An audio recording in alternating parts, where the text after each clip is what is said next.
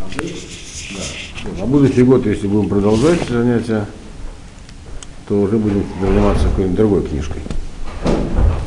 Предположительно Малахим, но я еще точно не решил. Да. Может, либо Малахим, или кого-то из малых пророков посмотрим. Значит так. Э, в общем, мы закончили книгу Йова, и вы понимаете, что мы проходили ее, мы не, занимались всеобъемлющим анализом ее. Э, мы шли по одному мнению только, которое можно условно назвать интерпретацией книги Йова Рамбомом. Э, как бы этой его интерпретации придерживался Мальбим, как мне кажется, и, собственно говоря, его комментарии мы изучали. Но книга Йова, она вещь сложная, и поэтому существуют и другие интерпретации. В основном это относится, в основном относится к, э, к последним главам. То есть вот э, то, что написано в начале, то есть дискуссия Йова с э, тремя первыми оппонентами, в общем, там есть разночтения, как объяснять э, простое понимание текста, но смысл их трудно понять иначе, как дискуссия.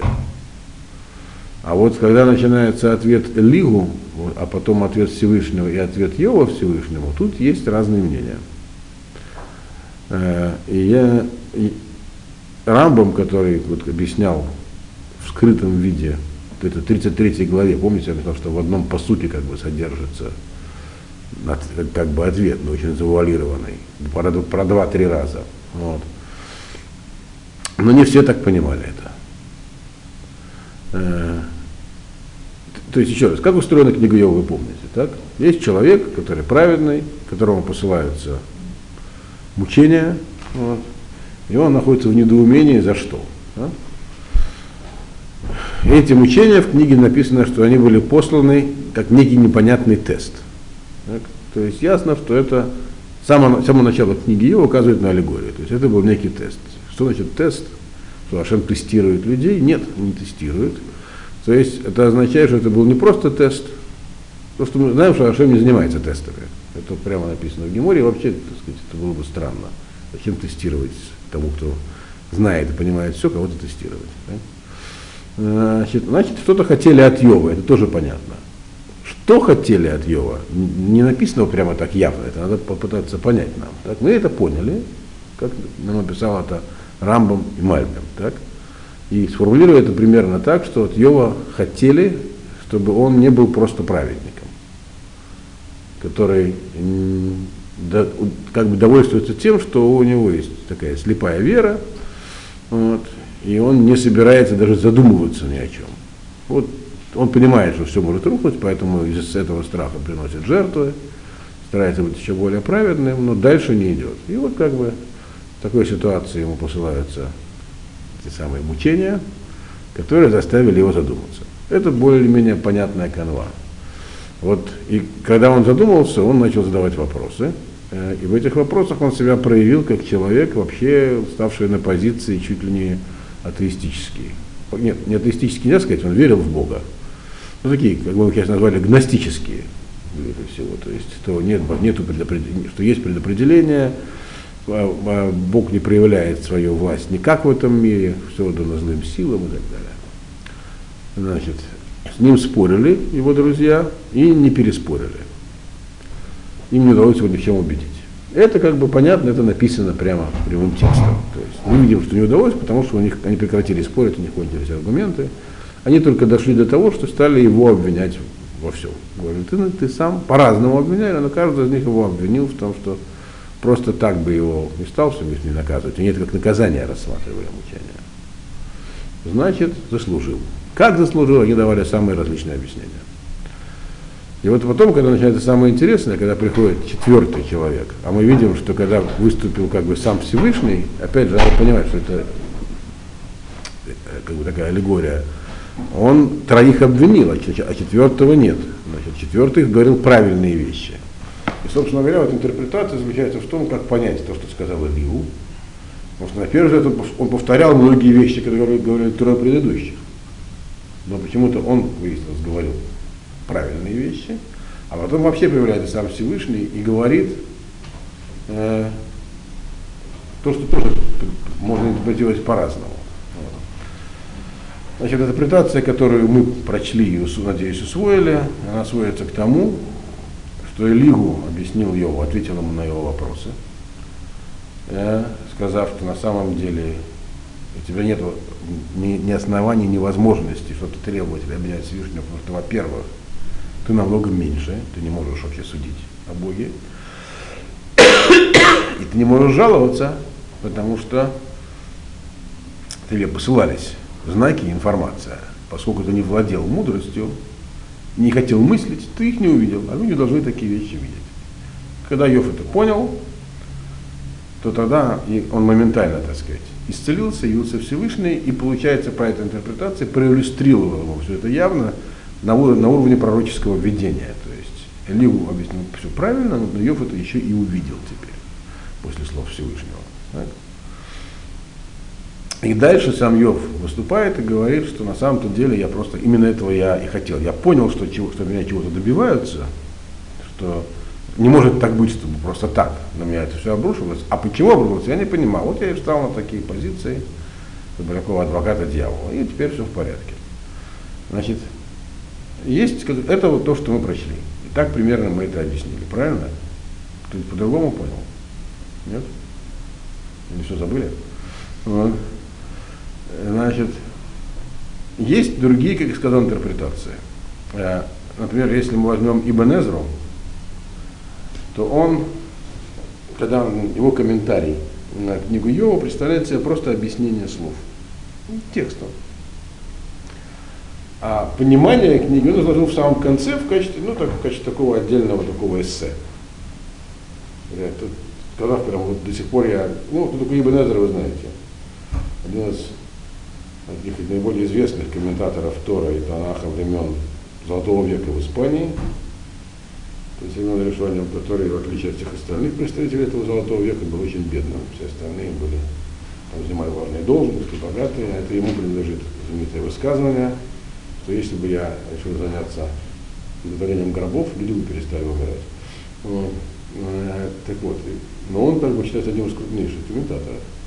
Значит, его понимание, оно более такое, так сказать, сказать простое, оно отличается от этого.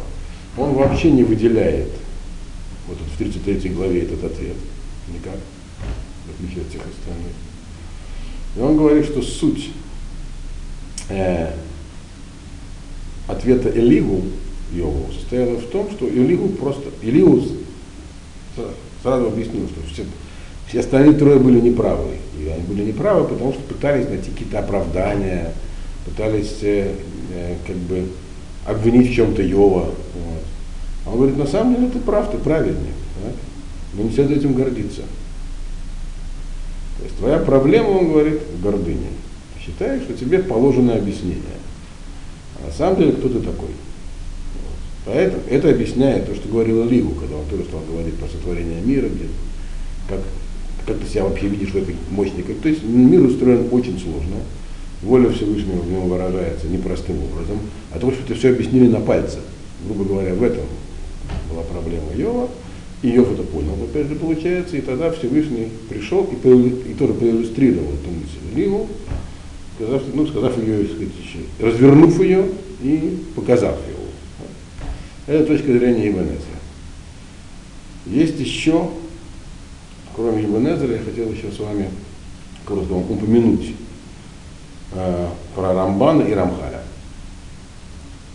То есть мы, мы, вы поняли, что Ибн Эзер понимал несколько иначе это все. То есть он не, не видел здесь... Э, и тогда получается, что по Ибн вроде как ответ достаточно простой. И главное тогда получается в Ибн это не 33 глава, а последняя. Где Йов говорит, что я хотел найти ответ. Не очень, правда, тогда мне лично понятно, что же это за ответ. Ответ получается прямо противоположный тому, что мы сейчас усвоили. То есть задача получается так, что за проблема и задача Ева была не постичь и не увидеть, как, как-то приблизиться к пониманию. То есть понятно, что полностью никто никогда не может понять Всевышнего его волю. Но как бы двигаться в направлении человек должен. А по Ибн получается, что как раз наоборот. Человек должен верить. Вот. И эта вера должна быть простой. Как, собственно, у него и была. То есть получается тогда, что проблема Йова, по этому пониманию, так можно интерпретировать, была не в том, что он не искал мудрости, а в том, что хотя он и был праведником, так, но много о себе воображал. Думал, что ему что-то положено. Вот. Хотя на самом деле, как человеку ничего не положено, частному лицу. В общем-то, то есть он должен понимать, что воля Всевышнего, она справедливость есть, и в это надо верить. То есть получается, что еще здесь совершенно другое понимание этого текста. Значит, ну вот Рамбад и Рамхаль примерно идут по одному пути. Ну, кто такие Рамбад и Рамхаль, вы, наверное, знаете. Так? Рамуше бен Ахман, это, значит, он был решен, Рамхаль это один из таких э, столпов, ну, да, он, когда он дал уроки, намного более поздний. Значит, э, они как бы объясняли, то есть они так же, как и Рамбам, считали, что главным является ответ Лигу, именно вот эти самые слова, которые были сказаны про то, что два, два-три раза, которые человеку что-то показывают, то есть есть какие-то намеки, но совершенно иначе их интерпретировали, чем Рамбам. И, в общем-то, э, объяснение Рам, Рам, Рамбана сводится к тому, что книга Йова заключает, представляет из себя тайну. Это вообще вещь тайная и непостижимая. Он назвал ее Содга и Бур. Термин многозначный. Э, Рабин, по-моему, Бехая, когда который объяснял Рамбана, он, имел, он сказал, что имеется в виду здесь э, такое понятие, как гилгуль. Гилгуль, что можно условно перевести на русский язык, как реинкарнация. То есть, и, и таким образом интерпретировал весь текст когда Всевышний говорил Йову, был ли это при творении, смысл этого был такой, что как бы творение это единый замысел. И, и в нем действуют силы, которые вообще не видны людям. Он там еще вводит такое понятие, как содра халука. То есть это чисто каббалистические понятия. Что Рамбан был каббалистом, в отличие от Рамбама, который вообще считал, что тайное знание Каббала полностью утеряно и не, существует больше еврейской традиции.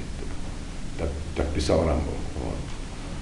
То есть Рамбан находил тут скрытый смысл и говорил, что вообще, то есть и что Йов должен был это понять, что такое тайна Соцкого Лука, тайна деления. То есть как души распределяются по людям. То есть есть некая одна общая душа, и все, что происходит с частным человеком, это, в общем, э, часть общего замысла, но не, не как считал Йов до этого, что общий замысел в том, что у Всевышнего вообще есть свои планы по поводу мира, а судьба людей ничего не значит.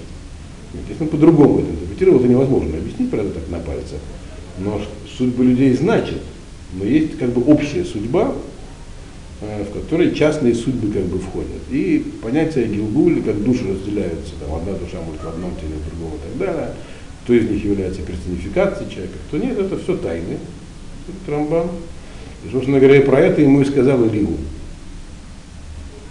Когда сказал, что тут есть не, не один человек, а эти вот два-три, это говорится про эти самые, про разные гилгулим, про разные значения человека. Вот. Значит, сейчас, секундочку. Когда ничего не спутаться, я посмотрю раз текст.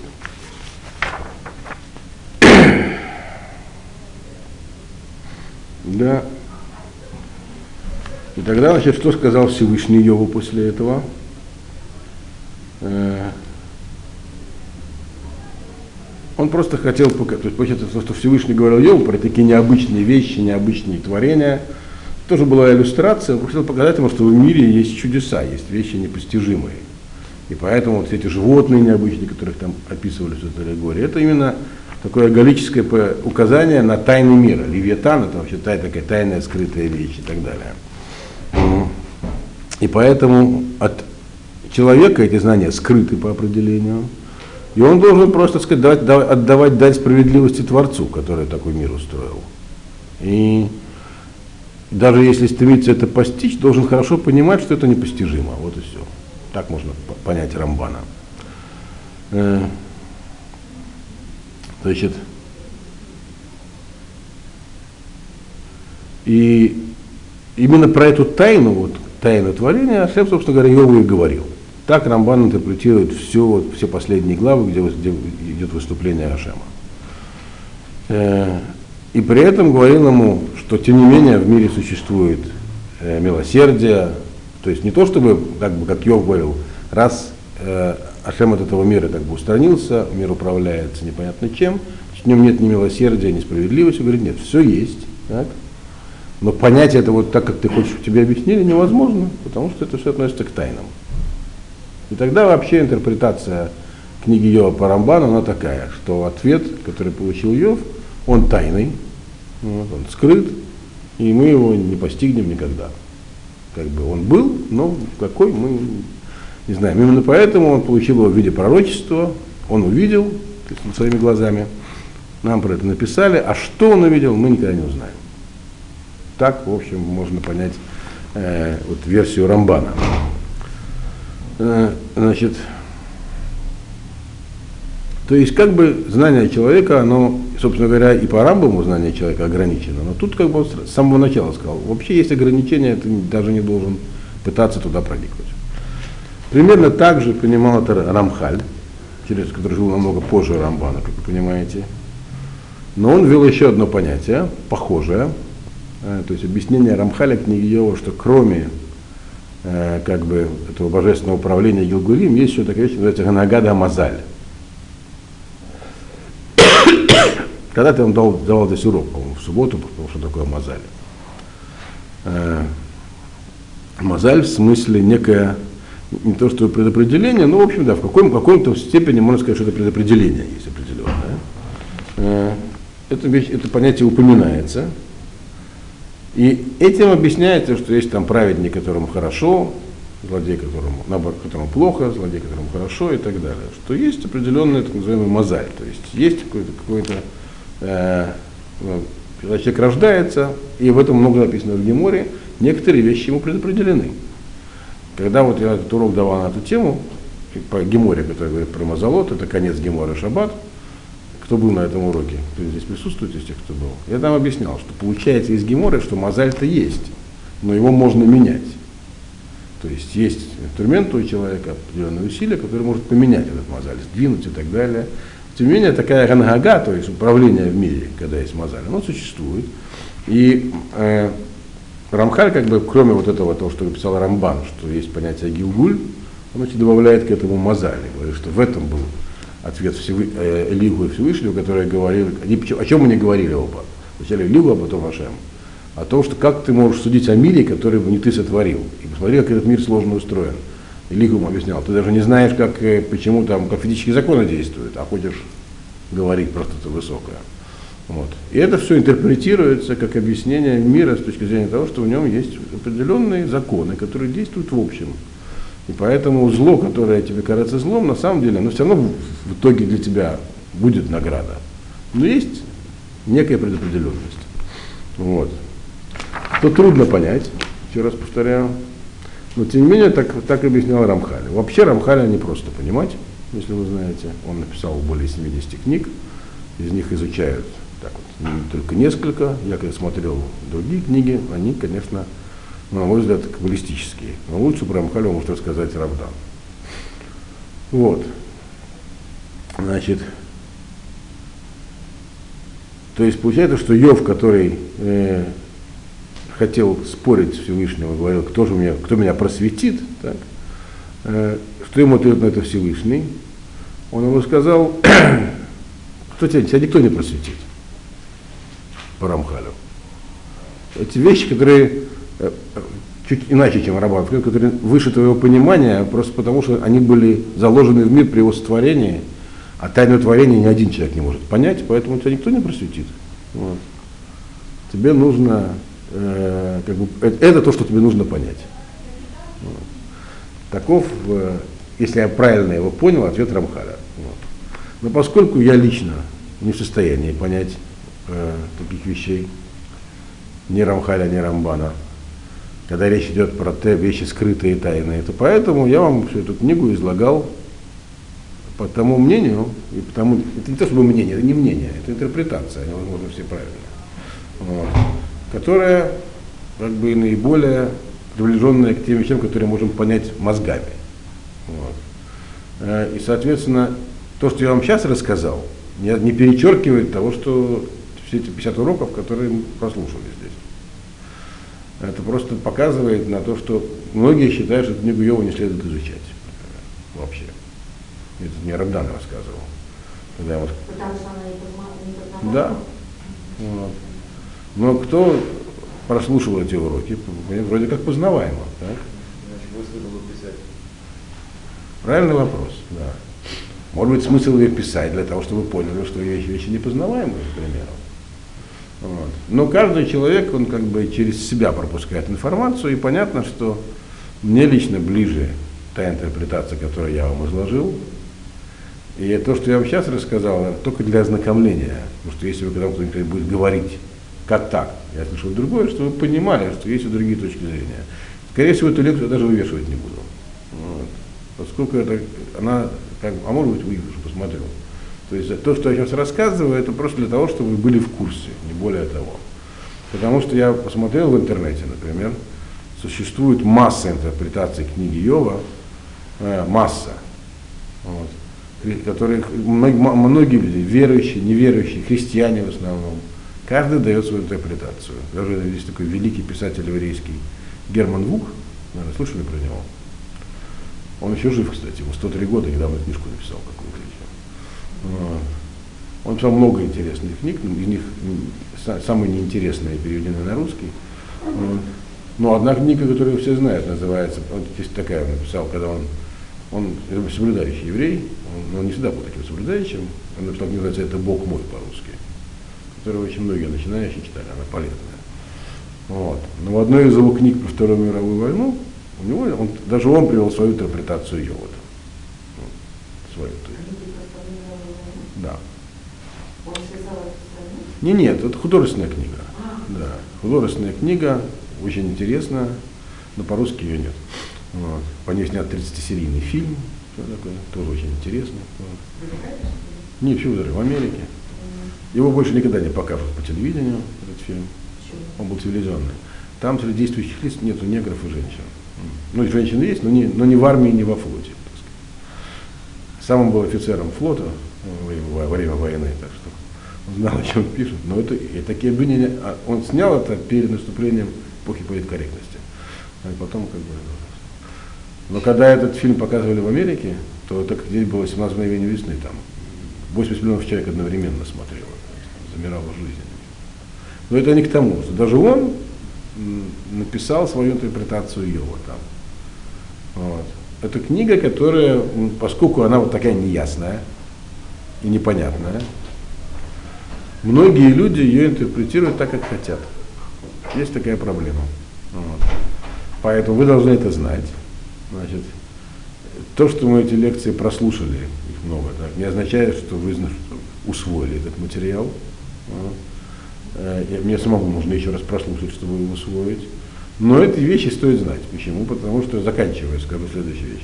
Книга Йова занимается самыми основными вопросами, которые есть в жизни. Что это за основные вопросы? И может поэтому она такая сложная, потому что на эти вопросы нет простых ответов. Первое это э, что такое почему в этом мире есть несправедливость и видимое нами зло, что сбивает с толку. Почему жизнь может быть удачной и неудачной у человека? Почему случается несчастье? Вот. Э, как вообще, откуда берутся злодеи? Что это такое вообще? В этом мире злодеи. Это вопрос, который волнует каждого человека. И вообще, кто-нибудь управляет этим миром или не управляет? Вопрос, который которым, с самого как появились э, мысли у людей, они сразу стали об этом думать. Один вопрос эта книга не рассматривает. Вообще, есть ли Бог? Книга Иова не занимается вопросом о том, есть Бог или нет Бога. Она, как предпосылка, которая есть, что Бог есть. Ни у кого этого сомнений не возникает. Вот. Но если он есть, дальше начинаются вопросы. Вот. То есть она занимается, книга его занимается всеми вопросами, которые вытекают из самого факта существования Бога. Что если, как мы говорим, что мы верим в Бога, сразу возникает масса вопросов. И эти вопросы задают люди каждый день. Самим себе, другим. Как что-нибудь случается, сразу вопрос. Обычно, конечно, плохое случается. То есть это на самом деле получается так, что это самая жизненная книга, потому что она говорит о самых насущных проблемах, которые существовали всегда у людей. И поэтому эта книга очень древняя, ей как минимум 3000 лет. Не по некоторым интерпретациям Гемора ей 2000 лет, но все равно древняя. Там, в общем-то, большинству мнений более 3000 лет. И, она, и этот вопрос, вопрос, который она разбирает, является действительно такими житейскими, я бы сказал, вопросами, которые мучают каждого человека. Поэтому важно ее понять. И, на мой взгляд, не нужно углубляться в другие интерпретации, ни в Рамбана, ни в Рамхаля, потому что они основываются на понятии тайны. Ясно, что любая такая информация должна иметь простой смысл, не тайный. Простой смысл вы прошли. Я вам советую повторить это дело. Вот. Э, и это вам позволит, то есть как мы читали в последней главе, что было важно Йову. Он хотел, он хотел не только верить, но и иметь возможность говорить, отвечать на вопросы, которые он задает себе сам, задают ему другие люди. Вот. И в принципе, если усвоить то, что мы проходили, появляется такая возможность у человека. Это выдвигает его на совершенно другой уровень. То есть он может смотреть на жизнь не как смотрел Йов до того, как с ним это случилось, как человек, который не понимает, что происходит. Да? А с каким-то пониманием, то есть немного сверху. Вот. Это, на, это, на мой взгляд, это наиболее практичное знание. То есть ничего практичнее этого быть не может. Вот. Так что э, повторяйте. Все. Я сам буду повторять. Да. Ну, Вопросы можете задавать, если есть. История про Йова, она как бы напоминает историю про тех людей, которые приходят ну, Балчуа, да, который как бы рассказывает. Сначала он, кажется, все теряет. Вот, там, все, у него там здоровье. А потом, как бы сказать, проходит какой-то период, он поднимается на другой уровень, и как бы все возвращается. И жизнь, и... Чем, что, чем, чем есть болеет Шува? Ну, потому что Бальшува тоже, как бы. Вот вам, пожалуйста, яркий пример вольной интерпретации. Книга Йова просто, значит, она провоцирует людей ее интерпретировать по-своему. Нет, нет, нет, Действительно, это так. Я еще раз повторяю, я привел пример Германа Бука. Даже люди, наделенные, так сказать, серьезным разумом, склонны ее интерпретировать по-своему, относиться к своим проблемам. От этого надо стараться удержаться. Я специально, когда эту книгу изучал, старался держаться только одного мнения, и не читал даже некоторые другие часто. Что того, чтобы не возникло, когда вы читаешь разные, возникает сразу искушение Самому да, что-нибудь такое. Вот. Вот. Книга Йова, она о том, что нам мы прочли и написали, и, и, и записали. Можно привести много еще разных интересных идей, которые из них. И, и наберите любопытство, так сказать, лекции там, по книге Йова. Там выскакивают столько всего. Кто только не интерпретировал. Вот. Философы религиозные, нерелигиозные, какие хочешь. Вот. Есть даже самое, спектакль в театре как называется Йова. Запросто можно быть. Да. Значит, надо иметь в виду, что нужно от, от всех интерпретаций вольных, вообще нехорошо вольно интерпретировать тексты, которые написаны не для вольной интерпретации. Это не, это не война и мир. Вот. Это тексты, которые канонизировали Абшек Месед Агдула, у них причем определенное знание. У нас есть только один способ понять, что там написано, это чтение классических комментариев, больше ничего. То есть от себя ничего нельзя туда привносить. Вот. Поэтому можно сказать для драша, что это, если говорить драшу, так сказать, ну просто, чтобы публика, так сказать, ну, можно говорить все, что угодно, но надо понимать, что есть интерпретация, их не так много, так сказать, авторизованных. Мы прошли только одну, пришли? по Мальбиму. Мальбиму, но есть важное дополнение. Значит, дело в том, что сам Мальбим, эту вот мысль по ответ Элигу выразил нечетко. Она написана в Рамбаме, и Рамбам в Рамбаме она тоже написана завуалирована. Рамбам там использует понятие, которое больше нигде не использует.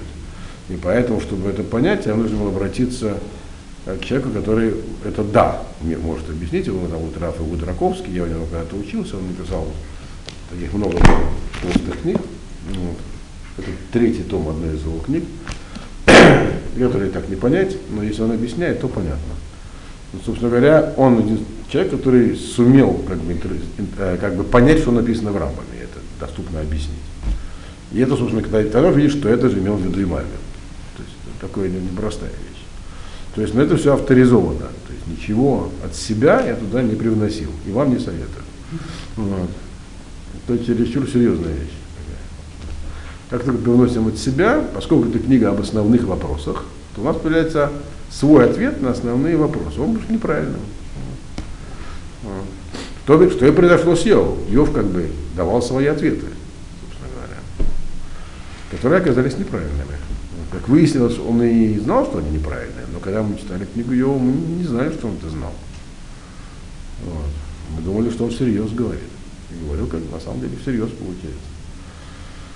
Вот. Поэтому эта книга на самом деле напоминает классический триллер. Книга Йова.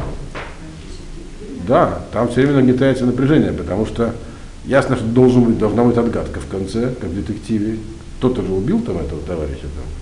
Вот. Но все возможные варианты отсекаются по дороге. А кто же тогда там? В этом смысле там есть напряженный сюжет. Вот. Ладно. Еще вопросы есть? Есть. Угу.